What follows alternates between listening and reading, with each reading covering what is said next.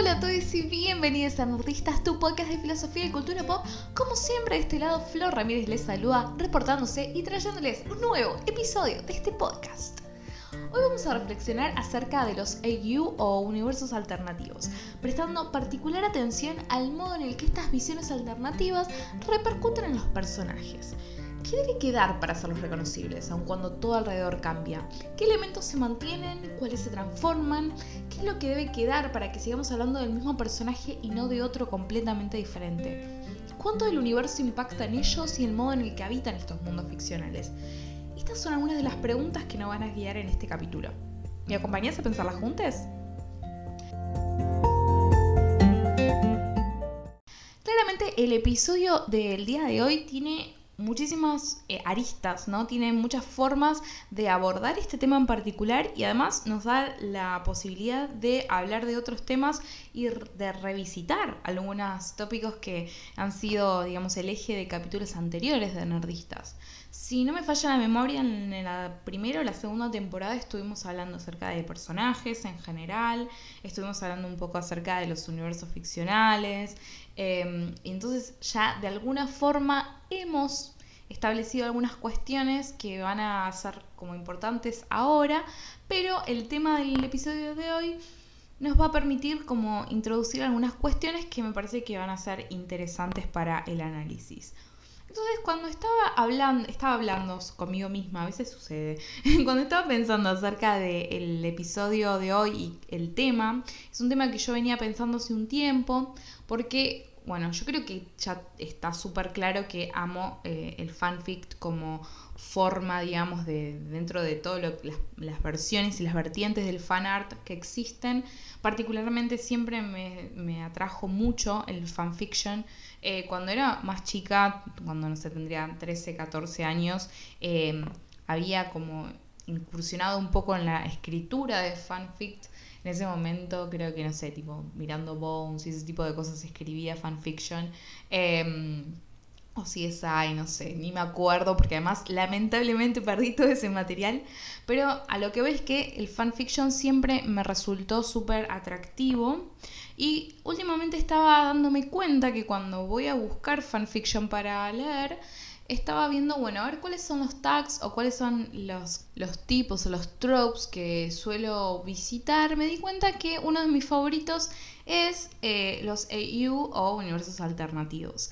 Y me resultaban fascinantes por el hecho de que cuando están bien escritos y cuando están bien construidos estos universos alternativos, tienen algo los personajes que permiten que nosotros podamos seguir reconociendo esos personajes y que nos podamos seguir conectando con ellos pero lo estamos haciendo en un contexto completamente distinto, donde incluso, por ejemplo, si estás... Eh, eh, estos personajes, por ejemplo, están tradicionalmente en un contexto donde hay magia y de repente hacemos alguna, eh, leemos o hacemos un fanfic donde el, el setting no tenga magia, ¿no? Digamos, si esta que era, había sido una cuestión fundamental en el desarrollo de los personajes y en cómo se construyen las relaciones entre ellos y las relaciones en, digamos, de los personajes con ese mundo ficcional, cuando sacamos este elemento que es eh, constitutivo del universo, que es lo que queda de los personajes que hace que yo pueda seguir reconociéndolos, incluso cuando todo a su alrededor cambia.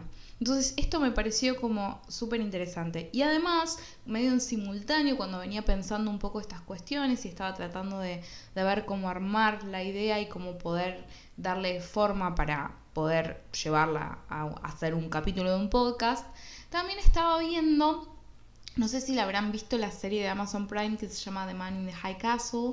Eh, es una serie que a mí me gustó mucho, tiene creo que cuatro temporadas, está disponible en Amazon Prime en caso de que eh, puedan verla. Particularmente a mí me pareció muy interesante y mm, eh, digamos, mi lectura de esa serie, lo que, digamos, me hacía conectarlo directamente con esta cuestión de los universos alternativos, porque hay algo de eso, ¿no? Hay una, digamos, es casi una meditación acerca de la esencia de los personajes, porque vemos que los mismos personajes que con los que nosotros estamos en la serie, digamos, digamos, eh, por momentos cuando el setting cambia, cuando son llevados a otras circunstancias que por ahí los hacen tomar decisiones distintas, hay algo que siempre se mantiene. Eh, y hace que se puedan seguir reconociendo esos personajes incluso cuando, como decía antes, ese contexto cambia. Entonces, cuando estaba también pensando un poco de, bueno, ¿cuál es el marco en el cual yo puedo digamos, hacer una, especie de análisis o, digamos, de dónde puedo sacar herramientas eh, para el análisis que, y formar una especie de marco conceptual.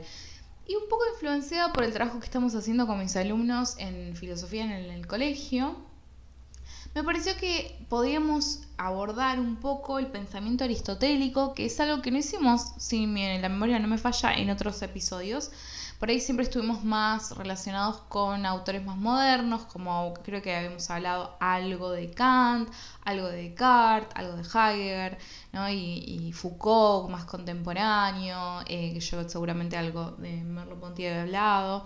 Entonces siempre fueron como autores mucho más modernos y cuando estábamos eh, haciendo, creo que obviamente el capítulo de de Amores Platónicos, ahí nos metimos bien de lleno en el pensamiento platónico, pero no tengo recuerdo de haber hablado demasiado acerca de Aristóteles. Y obviamente es uno de los grandes pensadores, digamos, de la filosofía y dentro del canon, ¿no? Y entonces yo estaba, dije, bueno, me parece que es una buena forma de introducirnos en el tema y tal vez de ahí podamos sacar algunas características o algunas claves para pensar un poco estas preguntas, porque lo interesante siempre cuando estoy armando los episodios, y por eso a veces me lleva tanto tiempo, es que lo que a mí me disparan eh, las ideas es, son preguntas. Entonces a veces uno eh, está como dándole vueltas a la misma pregunta una y otra vez, entonces eh, a veces hace que no siempre tengamos temas nuevos para tratar. Pero me parecía que por ahí en este caso el abordaje que podíamos tener desde Aristóteles podía llegar a ser interesante. Entonces, Obviamente, la idea no va a ser, bajo ningún tipo de punto de vista, em, hacer un desarrollo exhaustivo y súper profundo del pensamiento aristotélico, sino que por el contrario lo que les voy a proponer es algo mucho más esquemático que nos va a dar eh, los eh, rudimentos del pensamiento aristotélico, en particular de la, de la categoría de sustancia, para ver cómo podemos tomar este conocimiento, estas categorías de análisis y aplicarlas a este caso en particular que, se me ocurrió o que tenía ganas de tratar básicamente. Bueno, si escuchan algo que se mueve cerca es mi gato Logos que de repente decidió despertarse de la siesta. Así que bueno, em, como Aristóteles no está dentro de, digamos, como mi conocimiento o de mi área de estudio, porque no me dedico a la filosofía antigua, obviamente cursé filosofía antigua y Aristóteles es un pensador que está presente como básicamente en toda la carrera, es como esas figuritas que están siempre, tipo, creo que hay pocas o muy pocas materias en las cuales no hablamos de algo de Aristóteles, algo de Kant, eh, son como figuras eh, ineludibles del pensamiento. Entonces, eh, lo que hice fue, eh, busqué, hay un artículo de Gómez Lobo que ya les voy a decir el título por si a alguno le interesa, que se llama Exposición breve de la metafísica aristotélica y la verdad es que sistematiza muy bien las distintas como exposiciones o las distintas lecturas posibles de eh, el concepto de usía o de sustancia en Aristóteles, entre otras cosas. Em, Gómez Lobo, por si no lo conocen, eh, fue un filósofo chileno que se especializó en filosofía eh, griega, básicamente, creo que en pensamiento cristiano temprano. realmente fue una eminencia y ha hecho muchísimos textos que nosotros eh, en la facultad nos ha salvado bastante cuando teníamos que hacer alguna lectura así profunda de los textos de Aristóteles o de Platón, siempre Gómez Lobo era un referente, así que eh, nada, me pareció además súper interesante que estamos hablando de un, filósofo eh, latinoamericano, así que nada, quería como compartir eso. Pero bueno, él en, su, en este texto que les mencioné recién hace eh, una, presentación bastante accesible dentro obviamente de eh, este contexto eh, del el concepto de sustancia. Entonces yo me voy a guiar un poco por lo que dice él porque me parecía mucho mejor que estar yo trabajando directamente haciendo toda la reconstrucción que no tiene sentido. No, no tengo ganas de hacerlo yo y no creo que a ustedes les resulte demasiado eh, interesante en particular porque no es mi campo de estudio. Entonces, eh, Gómez Lobo lo que dice es que el término sustancia lo que va a hacer es traducir la palabra griega ousía, que está muy conectada, la palabra especialmente en la antigüedad, con el verbo enai, que es básicamente el verbo que nosotros traducimos como ser. Si bien la conexión eh, no queda del todo clara en qué consiste, porque pensemos una cosita que a veces está bueno tenerla en cuenta. Cuando nosotros hacemos el ejercicio de la traducción, lo que estamos haciendo es eh, tomar algún concepto que está en una lengua y tratar de encontrar un equivalente en la otra. El problema es que muchas veces estos términos están eh, metidos dentro de un entramado mucho más complejo. Entonces, cuando uno hace una traducción, es muy probable que elementos que son constitutivos perdón, de ese término eh, en su lengua original, cuando son traducidos hacia a otra, digamos, si se busca esta especie de equivalencia, se vayan a perder.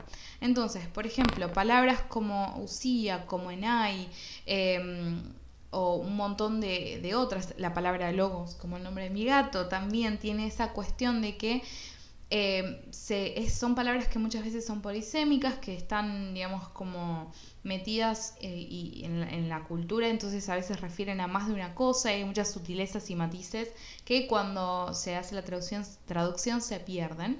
Entonces es muy probable que también esta cuestión esté jugando ahí a, la base de, de estas dificultades, en particular considerando que el griego, especialmente el griego obviamente en el que escribían Platón, Aristóteles y demás, es una lengua muerta, entonces eh, esta cuestión también implica de que todo el universo discursivo en el cual se construyeron estos términos y se dieron estas discusiones ya no existe, entonces también las reconstrucciones y las traducciones eh, empiezan a, digamos, a tener falencias en ese sentido. Entonces es por eso también que me parecía interesante hacer esta, esta aclaración, porque muchas veces cuando se traducen los textos, eh, perdón, los términos, suceden estas cosas. Que además no, necesaria, eh, no necesariamente tenemos que irnos hasta la antigüedad para darnos cuenta de esos problemas. Piensen si, si ustedes hablan más de una lengua, es muy probable que cuando escuchan por ahí frases o algunos términos específicos que, no sé, pasa mucho en las comedias. Las comedias a veces son muy difíciles de traducir, especialmente cuando juegan mucho con las palabras, ¿no?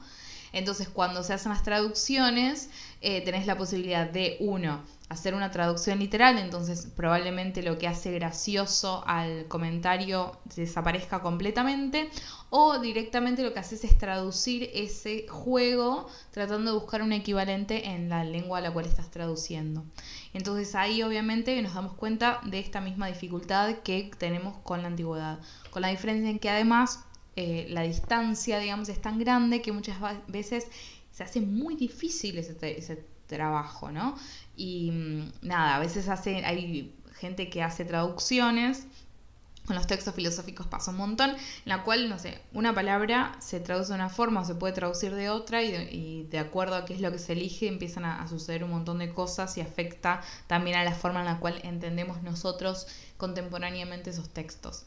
Eh, entonces, bueno, todo esto para decir un poco por qué tampoco eh, se entiende necesariamente bien la, conexión perdón, entre sustancia usía y ser enai.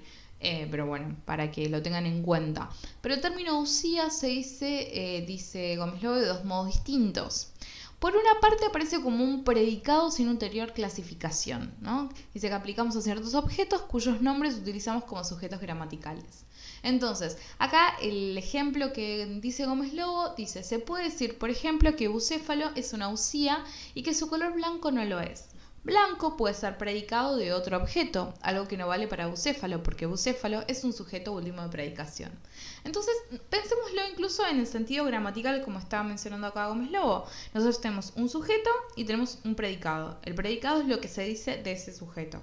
Entonces, aparece, eh, la, la usía puede ser em, ese, ese predicado sin clasificación.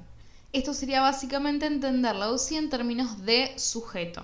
Entonces, el sujeto de una oración sería la usía, sería esa sustancia, y aquello que se dice de esa sustancia, de ese predicado, no sería usía, porque además eh, esa predicación puede aplicar a otros objetos que nada tengan que ver con el sujeto de mi oración. Entonces, ahí tenemos esa primera forma en la cual lo podemos entender a la usía, como sujeto de una predicación, como un sujeto gramatical. Por eso digo que ah, nosotros lo tenemos como bastante internalizado esta estructura, porque nuestras oraciones funcionan de esa forma, tenemos un sujeto y tenemos un predicado. Entonces, la usía estaría del, digamos, sería el sujeto y lo otro serían lo que se dice de ese sujeto. Esas predicaciones no son usía y el sujeto sí lo es. Pero por otra parte, dice, hay una segunda forma de entender, eh, o que se emplea, emplea Aristóteles el término usía, que es acompañado de un genitivo para designar lo que algo es, o lo que hace que algo sea lo que es. En este sentido, hablaríamos de la eh, usía de bucéfalo, dice Gómez Lobo. Y vamos a tratar de entender un poquito mejor esto, porque a veces estos juegos de palabras son medio complejos de, entender o, o de parecen como que no dicen nada, pero dicen un montón. Entonces, tenemos que la usía en, este segundo, en esta segunda forma se usa para designar lo que algo es o lo que hace que algo sea lo que es. Y si nosotros lo pensamos un poco en relación al tema del día de hoy, de este capítulo, podemos entenderlo, me parece, le va a dar como una forma más fácil de, de, acceder a esta idea. ¿Qué es lo que hace que, por ejemplo, a ver, pensemos un personaje, obviamente ahora no se me ocurrir ninguno porque no lo anoté, Em, por ejemplo, ¿qué es lo que hace que Supergirl sea Supergirl y no sea Superman? ¿No? Tiene que haber algo, digamos, que sea propio de Superman y tiene que haber algo que sea propio de Supergirl. Y estoy hablando de dos personajes que además están emparentados y que tienen muchos elementos en común. Entonces, ¿qué es lo que hace que uno sea Supergirl y el otro sea Superman? Tiene que haber algo. Ese algo que hace que uno sea una cosa y no sea lo otro es la usía. Entonces, usía en ese sentido, la sustancia funciona con lo que nosotros tradicionalmente traducimos como esencia. Me parece que lo que más sirve de este planteo, especialmente considerando nuestro tema, digamos, obviamente acá hay muchísimo más para analizar y hay muchísimos más desarrollos mucho más complejos y profundos de esto, pero a mí lo que me interesaba es esta cuestión de pensarlo como, bueno, ¿qué es lo que algo hace que sea eso y no otra cosa? Eh, porque nos da la idea de que hay elementos que son necesarios y otros que son contingentes.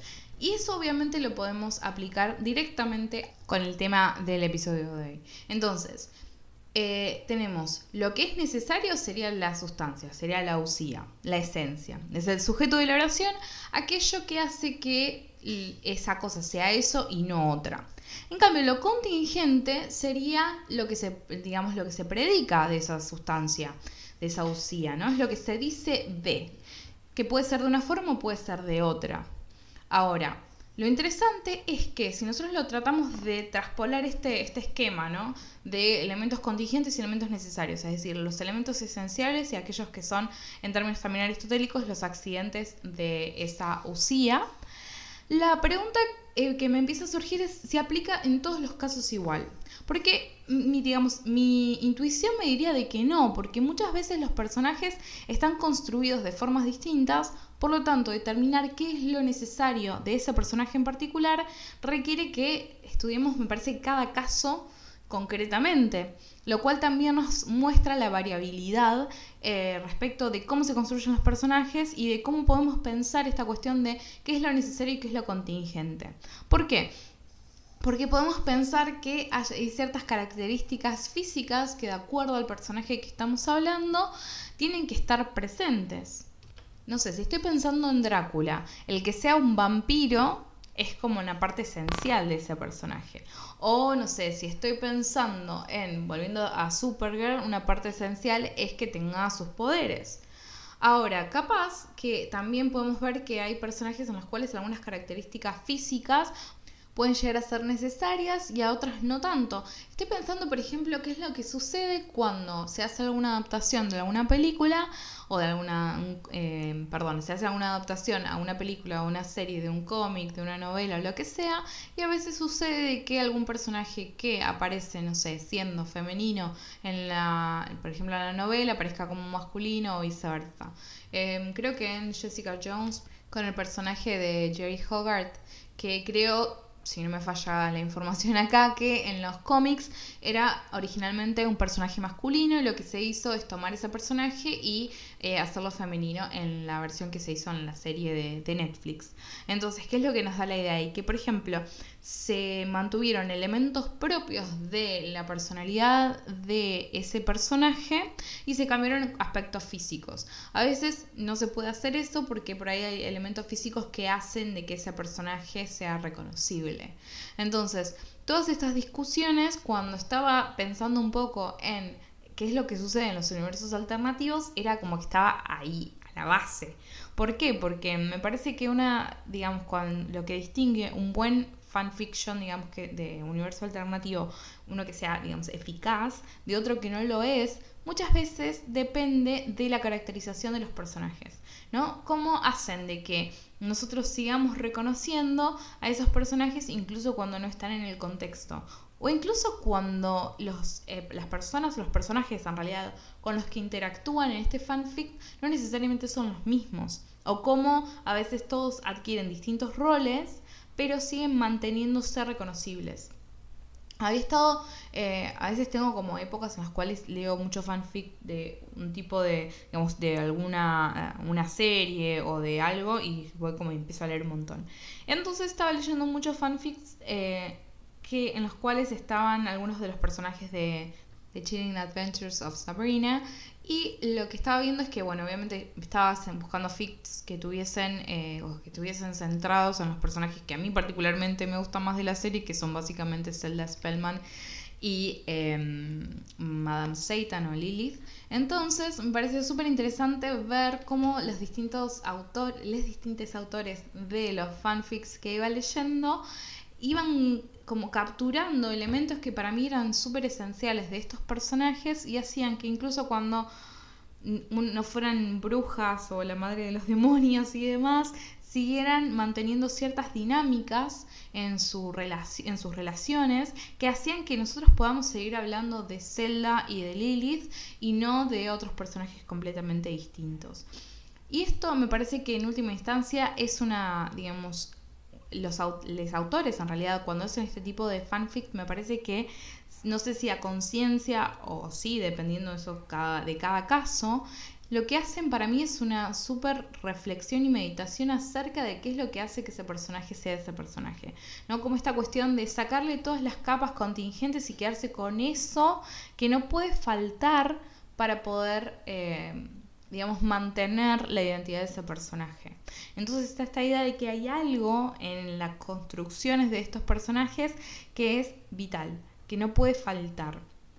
Y como les decía, cuando estaba eh, viendo esta serie de Man in the High Castle, eh, la verdad que me pareció súper interesante precisamente por eso, por la cuestión de decir, bueno, tenemos estos personajes que están situados en este contexto en particular, donde se dan estas relaciones y donde sucedieron X cantidad de cosas alrededor de ellos que hicieron que fueran tomando las decisiones que tomaron.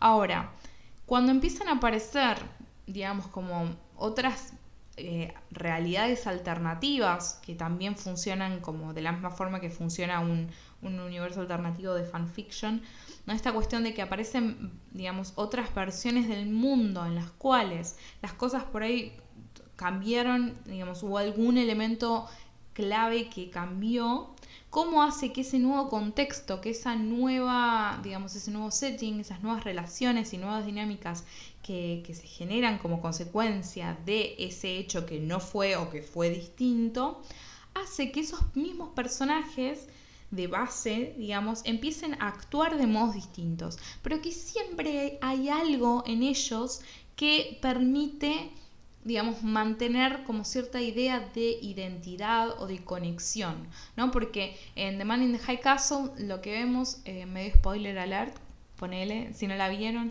como ya les dije, se la recomiendo.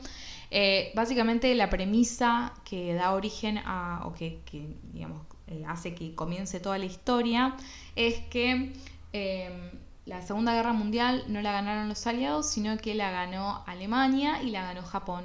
Entonces, tanto Japón como Alemania se dividen el territorio, digamos, de América, pero en particularmente obviamente están situados en, Estados Unidos. Entonces, una parte es el Tercer Reich y la otra parte, eh, no me acuerdo el nombre que le ponen, pero es como Estados eh, eh, Americanos del Pacífico, algo así. No recuerdo bien, pero bueno, eso es básicamente contingente. La cuestión es que tenemos personajes que viven, digamos, en el Tercer Reich. Eh, y tenemos personajes que, lo que, están, que eso estaría ubicado como el centro de todo en, Nueva York en Manhattan y em, luego la parte digamos que le corresponde a Japón y demás está, está situada básicamente digamos el punto que nosotros visitamos es San Francisco entonces tenemos estos dos como mundos casi que van funcionando eh, donde vemos la gran influencia japonesa en San Francisco y la gran influencia alemana, obviamente, en todo el territorio del Reich. Y en el medio hay una, una parte que es como la zona neutral, donde las influencias se empiezan a mezclar un poco y donde obviamente los límites entre un lugar y el otro no son tan claros, entonces obviamente que es lugar donde eh, operan la resistencia, empiezan a aparecer como todas estas cuestiones ahí. Pero lo interesante de la serie es que en un momento se descubre que hay otros mundos alternativos, ¿no? Y estos mundos, digamos, estas distintas versiones del mundo empiezan a llegar en formato de películas. Empiezan a aparecer estas películas que son vitales, aparecen desde el principio estas películas y vamos viendo de que los personajes descubran que tal vez existen otros mundos en los cuales, en este caso, los aliados ganaron la guerra y no la perdieron. Entonces empiezan a, darse un montón de situaciones en torno a esto y en, ciertos momentos podemos como acceder nosotros a visitar un poquito de estos mundos en los cuales eh, no ganaron obviamente ni Japón ni Alemania, que es más o menos sería como una especie de nuestro mundo, nuestra realidad. Y empezamos a ver estos mismos personajes que por ahí eh, tenían ciertos roles específicos dentro de este, de este mundo donde los aliados habían perdido y vemos de que por ahí tienen vidas completamente distintas, ¿no? Donde vemos que por ahí toman otro tipo de decisiones, pero siempre hay algo que se mantiene igual, ¿no? Eh, y eso me parece que es lo que hace que sigan siendo reconocibles y lo que hace que la serie para mí por lo menos sea súper interesante y por lo tanto eh, para mí recomendable porque muestra de que incluso a veces en las eh, digamos como en los mundos más eh, opuestos y ante las, digamos, las cuestiones más adversas y más distintas también, porque son, digamos, un mundo en el cual obviamente no ganaron los aliados la, guerra, la Segunda Guerra Mundial, el mundo es completamente distinto y siempre hay personajes que van tomando distintas decisiones. Lo interesante también es que hay uno de los personajes, que es básicamente el personaje principal, que eh, siempre más o menos toma las mismas decisiones.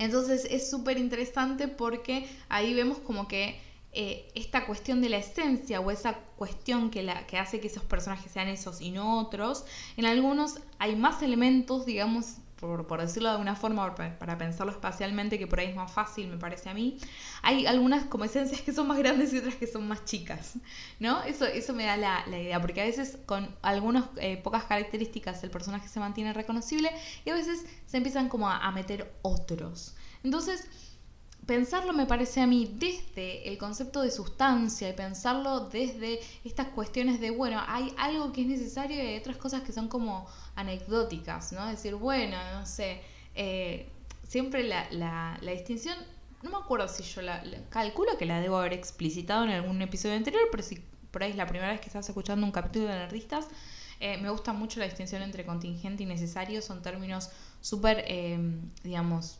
técnicos en la filosofía, cuando decimos que algo es contingente o que algo es necesario, eh, estamos diciendo muchísimo, muchísimo, ¿no? Eh, la cuestión de la necesidad es aquello que tiene que ser sí o sí de esa forma. Y lo contingente es aquello que puede ser o no. Entonces, si nosotros lo pensamos en relación a ¿Saben lo que se me ocurrió para entender un poco mejor esto? Vieron que hubo mucho lío cuando en las películas, eh, las últimas películas que se hicieron de Superman, Superman mataba, ¿no? Eh, y tomaba algunas decisiones un poco em, polémicas, vamos a decirlo así.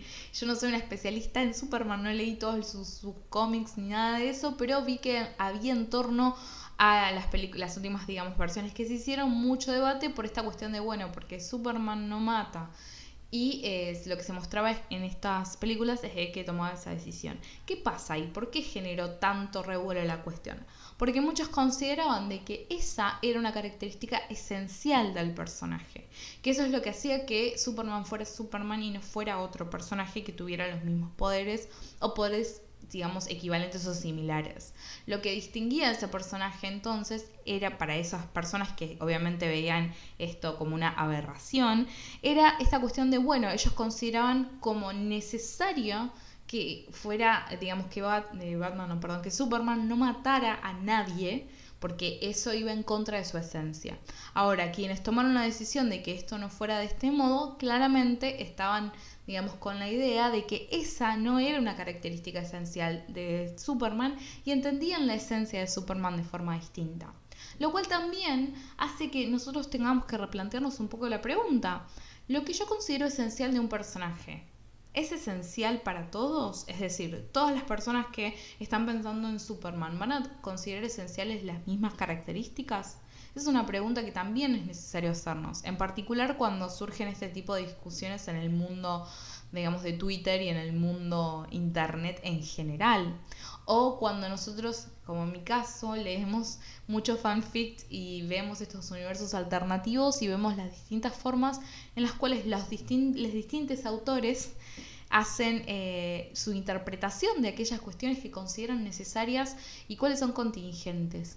Em, es súper interesante eso y por eso creo que también es, es porque me encanta tanto leer los, fanfics de universos alternativos, es de muchos autores distintos, porque creo que nos permite como, o me permite a mí también empezar a descubrir cuáles son las características que yo considero que son fundamentales para reconocer a mis personajes favoritos en estos contextos. Ahora sí, antes de irme, quería decirte que si te gusta lo que hago en Nerdistas, me puedes dar una mano enorme siguiéndome en redes sociales. Me puedes encontrar en Twitter, Instagram y Facebook, siempre como somos Nerdistas, y si no, me puedes seguir a mí personalmente en arroba floren con 3O y 3E. Medio raro, pero lo vas a encontrar en las notas abajo.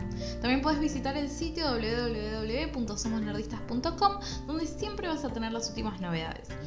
Puedes también encontrar todos los episodios en Spotify, iTunes, Google Podcast, Teacher, Overcast, Breaker, Radio Public, Mixcloud y en Anchor. Y también ahí en todos estos lugares nos puedes dejar tu review, así podemos llegar a más gente copada como vos y podemos seguir creciendo y compartiendo estas cosas que nos gustan. Si estás escuchando desde Anchor o incluso desde Spotify, podés grabar un audio con todos tus comentarios, así puedo escuchar tu voz y tal vez subirlo a un episodio futuro. También puedes escribirme por mail a contacto.somosnerdistas.com y finalmente si quieres darme una mano enorme y podés y tenés ganas, puedes pasarte por patreon.com barra somosnerdistas y con tu colaboración puedes ayudarme a seguir haciendo el contenido que más te gusta. Ahora sí, antes de irnos te dejo con la pregunta. Para vos, ¿los personajes tienen una sola esencia? ¿O depende de quién está haciendo el análisis? Espero tus respuestas en cualquiera de los medios que dije recién. Nos vemos la próxima semana con un nuevo episodio de Nerdistas, tu podcast de filosofía y cultura pop. Adiós.